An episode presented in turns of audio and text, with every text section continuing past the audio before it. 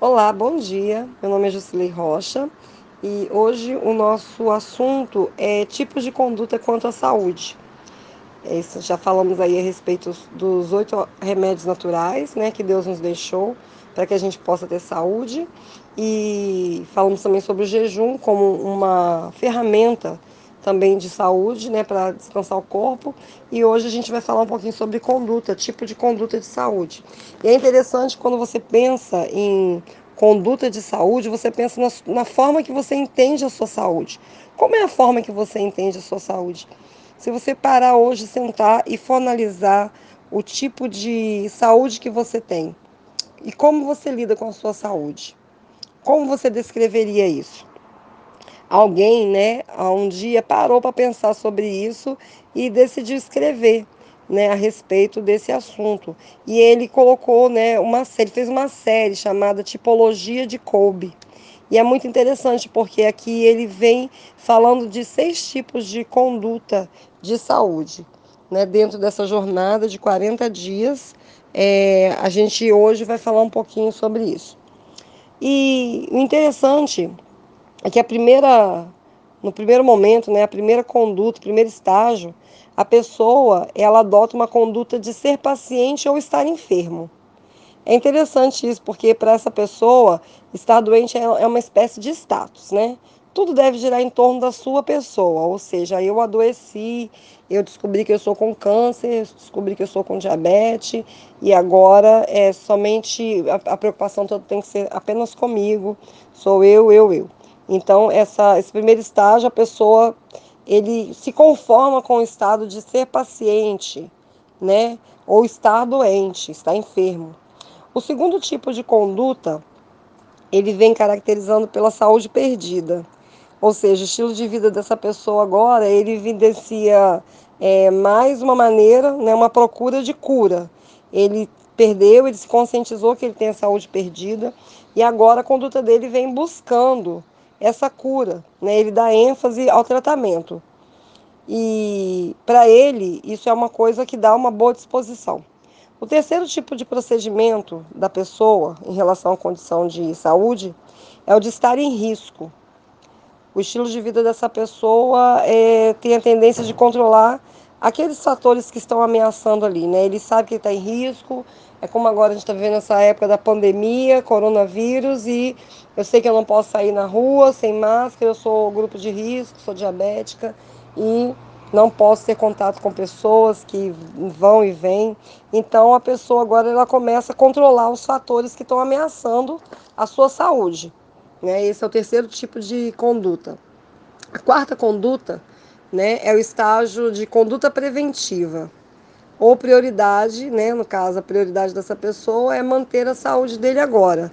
Então, ele está numa conduta preventiva, ele tem a consciência de que ele precisa cuidar da saúde dele, então ele vai procurar meios, vai procurar é, coisas, né, assuntos e pesquisas que vai poder é, prevenir essa pessoa de doença, né, para ele não vir a, a, adquirir uma doença, né, desenvolver uma doença, seja ela hereditária ou dos nossos dias. Então, essa pessoa agora ela está no quarto estágio.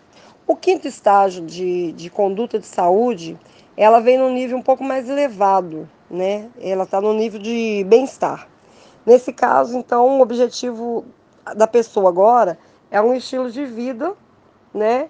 É, não seria saúde em particular, só pensar na saúde, eu vou ficar doente ou vou ficar saudável mas ele tem uma realização pessoal, ele tem uma, uma busca de um bem-estar. Então, tudo que ele faz né, nesse ponto da vida dele, do estilo de vida dele, começa a superar essas compreensões, compreensões puramente biológicas, ou psicológicas, sociais ou culturais. Né, do comportamento humano, porque o bem-estar para essa pessoa ele se relaciona é, com uma concepção integral do ser, ou seja, eu estou procurando o meu bem-estar, eu vou respirar puro, eu vou beber uma água pura, eu vou procurar fazer o melhor para eu estar bem, de bem com a vida, né? E a minha consciência de bem-estar, ela precisa, né, de estar vivendo essa saúde integral. A gente vê hoje em dia muitas pessoas vivendo esse estágio de saúde, né? É, nós estamos falando aqui um pouquinho no nível espiritual, essa jornada ela começa, né?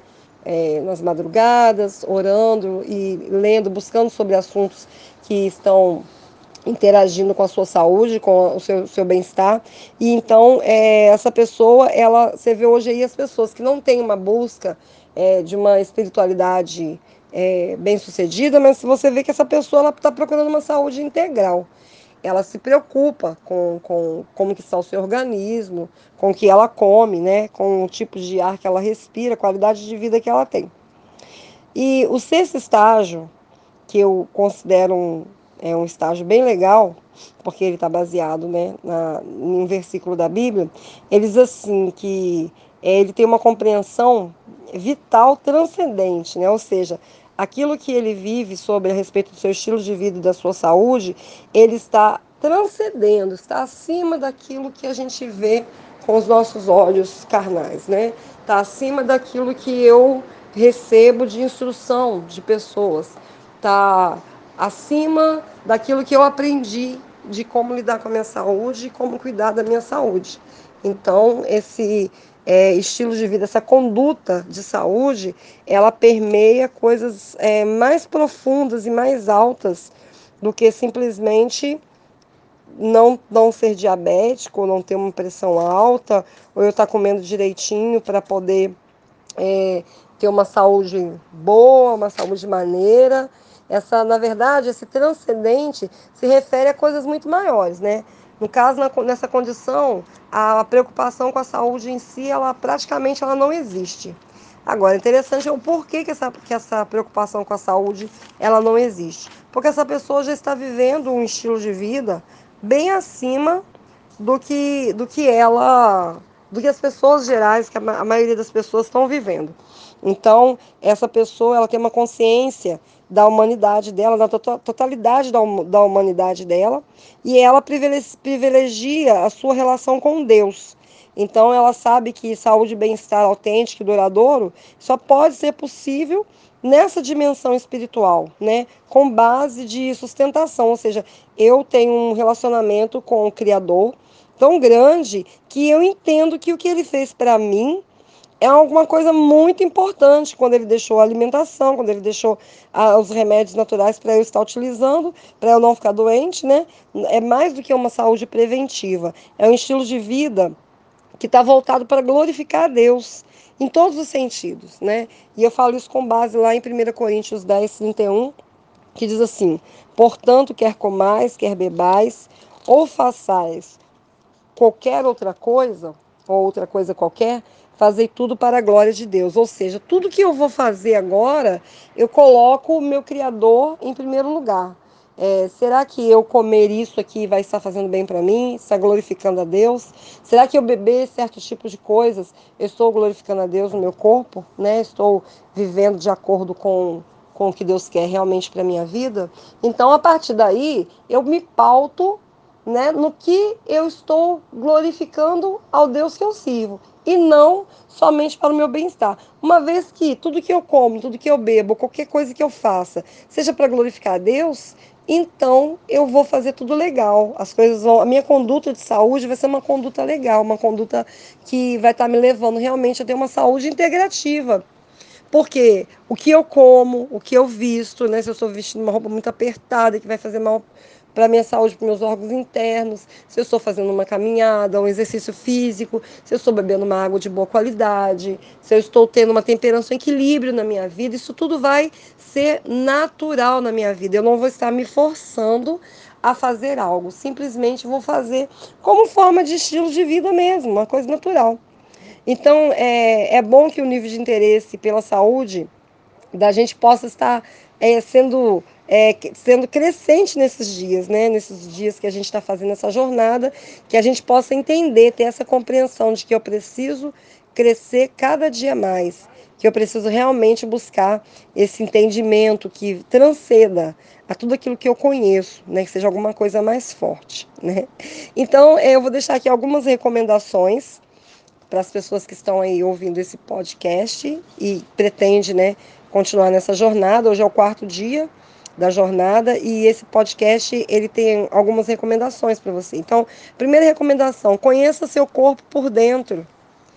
a gente não tem que pensar que é só os médicos que são responsáveis por isso, que têm a obrigação de conhecer os meus, os meus órgãos internos, como o meu corpo funciona, como meu cérebro manda os comandos para o meu corpo, para né, o meu estômago, para ele abrir ou fechar a hora certa de receber a comida, é, para o meu intestino funcionar de maneira adequada, quando, quanto a, a, desenvolver, né, o retirar o nutriente do alimento que eu como, né, o quanto a hora que eu tenho que ir ao banheiro, né, defecar, colocar realmente as coisas impuras para fora. Então eu preciso entender como que os meus órgãos funcionam, para que, que serve o baço, para que, que serve o pâncreas, para que, que serve o fígado. É interessante a gente procurar ter esse tipo de entendimento, como é que funciona o aparelho digestivo, o meu aparelho respiratório, né, o meu aparelho é, da minha parte, é, no geral, no geral. Então você precisa agora é procurar entender um pouco, conhecer um pouco mais o seu corpo por dentro, né? Para que você possa realmente é, ter esse entendimento. E nós temos aí muitas é, coisas boas na internet aí, tem resumos de anatomia que você pode conhecer, seus ossos, como é que ele funciona, quantos ossos seu corpo tem, do que o osso é feito, do que ele precisa, né, para poder se fortalecer, o sangue, como eu posso ter um bom sangue, como é que é meu aparelho circulatório, né? Então, isso é uma coisa boa. O segundo, a segunda recomendação é que você selecione o seu alimento. Não engula tudo que está sendo servido por aí, né? Você vai na casa de alguém, ah, mas colocou lá uma comida que eu não como e eu sou obrigada a comer porque eu estou na casa da pessoa? Não, eu posso ser educada, tirar meu alimento, aquilo que eu né, tiver, selecionar ali o que eu tenho de melhor para me alimentar.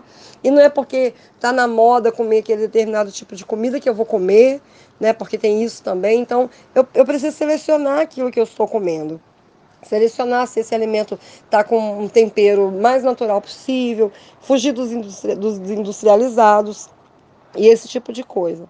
Né? A outra recomendação é selecionar a bebida que você toma. Preferir sempre água pura, água de coco ou suco de frutas. Agora, preste atenção: esse suco de frutas você tem que tomar cuidado com a ingestão. Porque na natureza não existe suco de frutas, não é verdade?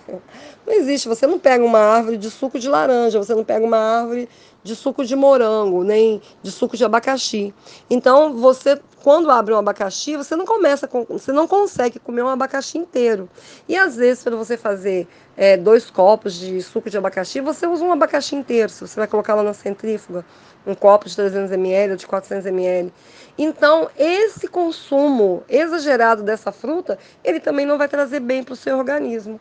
Não vai fazer bem. Por quê? Porque você está comendo um excesso daquela fruta. Então entra o excesso de frutose, que é um açúcar que é bom, que é da fruta, mas não é tão bom quando você usa demais. Então é bom você selecionar essa, essa bebida, sempre de preferência para água, beba bastante água, multiplique o seu peso por 35 ml e você vai descobrir o tanto de água que você precisa tomar por dia. Né? É, toma água de coco, que realmente é uma água muito boa.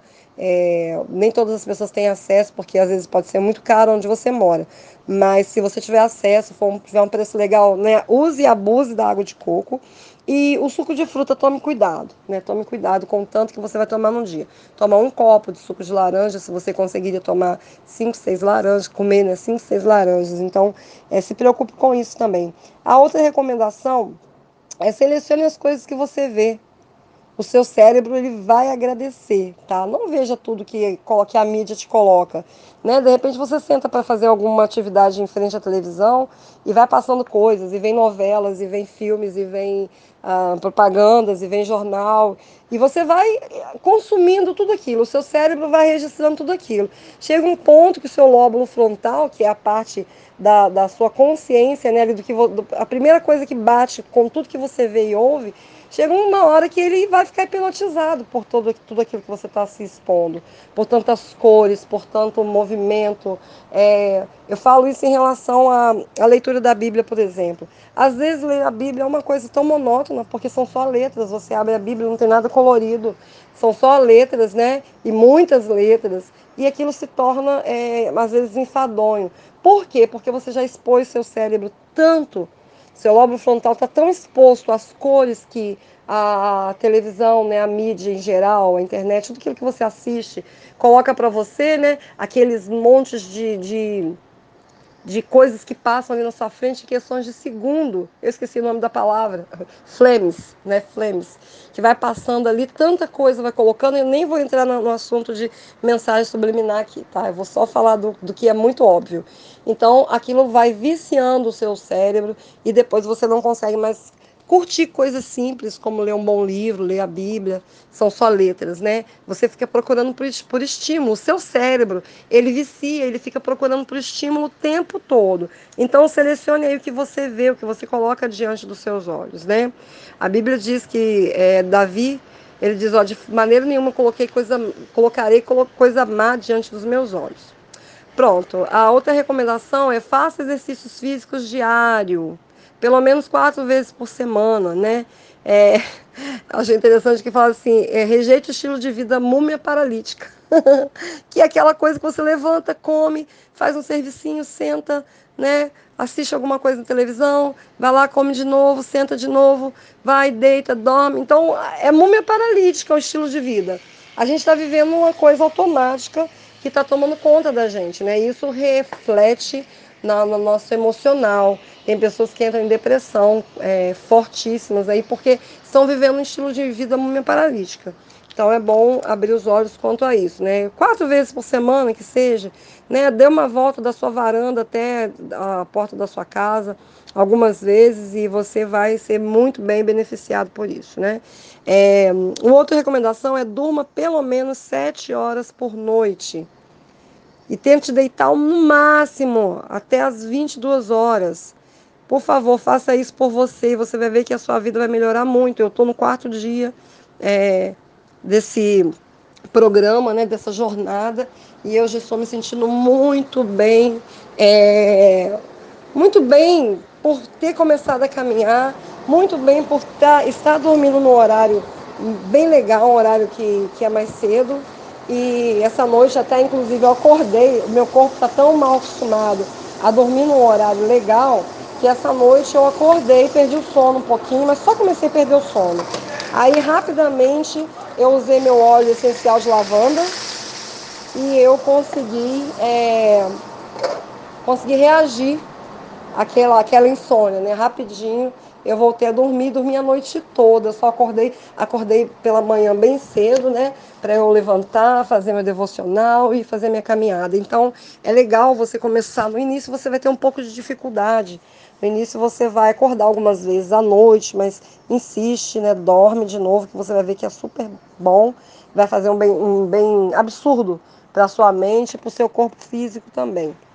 A outra recomendação é evite tomar remédios químicos especialmente sem receita médica. De repente você toma uma medicação por um tipo de enfermidade que você tem, que é necessário, nem vou dizer para você não tomar de, né, longe de mim fazer esse tipo de recomendação aqui. Mas evite o excesso desse medicamento. Vê o que, que você pode fazer para evitar, de repente, um, um chazinho para você deitar e dormir. Aí você deixa de tomar aquele remédio de tarja preta. Né? Vai, vai tentando, vai descobrindo, vai experimentando coisas que vai poder te ajudar. Mas, principalmente, não tome remédio por conta própria. Ah, eu tô com dor de cabeça, vou lá, vou comprar um, um anti-inflamatório. Aí você toma aquele anti-inflamatório, né? E tem pessoas que vêm a óbito por isso. Então procure selecionar o tipo de, de medicamento. Use somente aquele medicamento que foi recomendado pelo seu médico, receitado, que você está fazendo um tratamento médico. Agora, Deu dor de cabeça? Toma água, água, água, água. Não vai direto para paracetamol e nem para novalgina, de pirona. Tenta primeiro usar os remédios naturais. Às vezes tomando uma aguinha de alho, né? Alguma coisa assim, é, você vai sentir que a sua dor de cabeça passou sem você ter que ter colocado aquele medicamento para dentro. Por quê? Porque o, o medicamento químico ele é paliativo. E às vezes ele está te ajudando no, de um lado e do outro lado ele está te atrapalhando né? Então, é, a nossa próxima recomendação é vir do modo mais natural possível, isso que eu acabei de falar agora. Em vez de tomar um remédio, toma água, né? E aí, dessa forma, tenta viver o máximo, fazer uma alimentação mais natural possível, né? Fazer o seu legume, mesmo que seja cozido, mas faça né, o seu arroz, feijão, um, um legume. É, se você ainda come carne, lá o, o, tipo, o melhor tipo de carne que você puder comer, que não vai agredir tanto o seu corpo, até você de repente parar, porque nós não temos necessidade. Mas pronto, não estamos aqui falando é, proibindo. Né? Mas o que for melhor para a sua saúde. Se você entende que alguma coisa está te causando um vício, seja no comer, no horário de comer, você não fica sem aquilo, jejue. Tenta ficar alguns dias sem aquilo. Não seja dependente de coisas, de, de pessoas. Seja dependente de Deus e da sua força de vontade. Né? Então procure entender essas coisas que vão ser bênção para a sua vida. E no, nossa última recomendação aqui é busque fazer a vontade de Deus. Né? Na, né? Sempre na primeira hora de cada manhã, você procure levar seu pensamento a Deus, sabe? A hora da santidade ao Senhor. Não, não pense em mais nada, não vá direto para o WhatsApp, não vá conversar com pessoas, é, não vá fazer coisas. Primeiro, nem que seja para você começar é, cinco minutinhos Cinco minutos. Aí eu levanto todo dia às sete horas da manhã. Então eu vou levantar cinco para as sete e vou levar meu pensamento a Deus. Por quê? Porque dessa forma Deus vai te ajudar a conseguir ter domínio próprio, porque o domínio próprio ele é um fruto do Espírito muito importante para esse, esse ponto, para essa jornada de saúde que a gente está fazendo, né? Então eh, Deus vai te dar o quê? discernimento diário através desse relacionamento com Deus. Né? Medite, ore, Pare um pouco, respire fundo, sabe? Pensa um pouco no, no, Criador, no que, que ele tem para a sua vida, e você vai, pode ter certeza que você vai conseguir desenvolver hábitos saudáveis, vai conseguir consolidar né, hábitos saudáveis de saúde e longevidade. Eu estou falando isso de uma experiência própria né, que eu estou me colocando nessa experiência. Estou no quarto dia dessa jornada e estou me sentindo muito bem. Hoje eu acordei um pouquinho assim, com o corpo um pouquinho doendo, pensando, poxa, mas tá chuviscando, ai, tá feio o tempo, acho que eu não vou. Mas coloquei meu bonezinho na cabeça, coloquei o tênis no pé e fui. Por quê? Porque isso precisa se tornar um hábito na minha vida. Né? E para fazer hábito, eu preciso aí já foi feita uma pesquisa que para alguma coisa se tornar um hábito na sua vida, você precisa fazer isso por 40 dias. E depois você tem que consolidar isso ainda por mais 180 dias. Depois disso, se torna um hábito. E aí você não vai sofrer mais, não vai lutar mais, vai ser uma coisa é, natural. Então é isso, meus amores. Hoje é o que nós temos para falar. E amanhã a gente vai ter mais coisas aqui importantes. Eu espero que você aproveite bastante é tudo isso que você ouviu, viu? E tenha um bom dia.